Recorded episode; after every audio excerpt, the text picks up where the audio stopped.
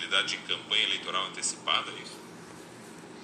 Pois é, o Bocardi tem algumas sinalizações aí de que eles perceberam que podem começar a ser alvo de, de representações e até de punições por parte da Justiça Eleitoral por campanha eleitoral antecipada, né? O presidente, a gente falou aqui, foi ao Nordeste na semana passada e fez verdadeiros comícios ali, pedindo voto abertamente, falando da própria reeleição.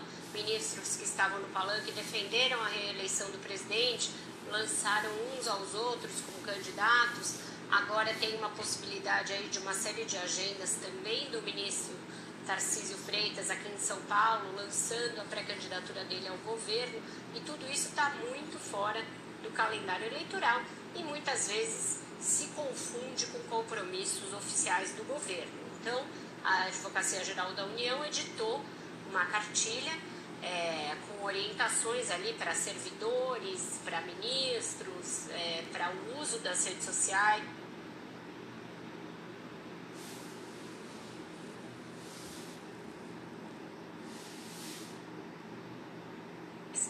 Uso dos computadores é, das repartições públicas, né, dos ministérios, da presidência, etc., e também dos prédios é, públicos para esse tipo de eventos, além das viagens do avião oficial, etc.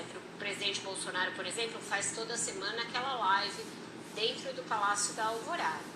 E a live tem tido muito componente eleitoral, cada vez mais. Na semana passada, por exemplo, num determinado momento, um ajudante de ordens da presidência, portanto um funcionário público no horário de expediente, chega para o presidente e informa o público que está assistindo a live do ex-presidente Lula, que era no mesmo horário. O Bolsonaro dá esses números.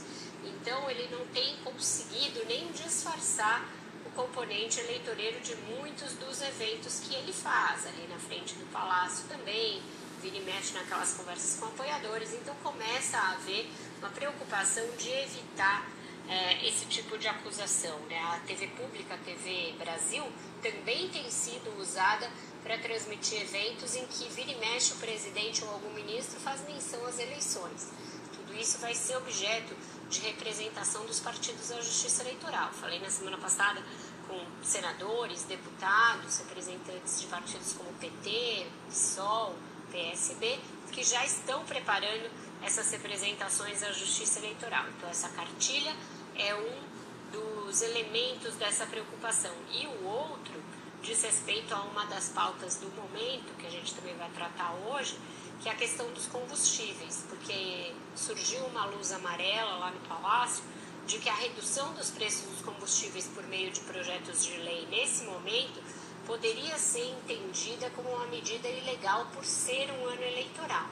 Então, hoje ainda, segunda-feira, às 19 horas, vai haver uma reunião virtual entre o ministro da Casa Civil, Ciro Nogueira, os presidentes da Câmara e do Senado e o atual presidente, o futuro presidente e o vice-presidente do TSE, para tentar dirimir se tem alguma ilegalidade do ponto de vista das vedações da lei eleitoral para você reduzir combustível nesse momento.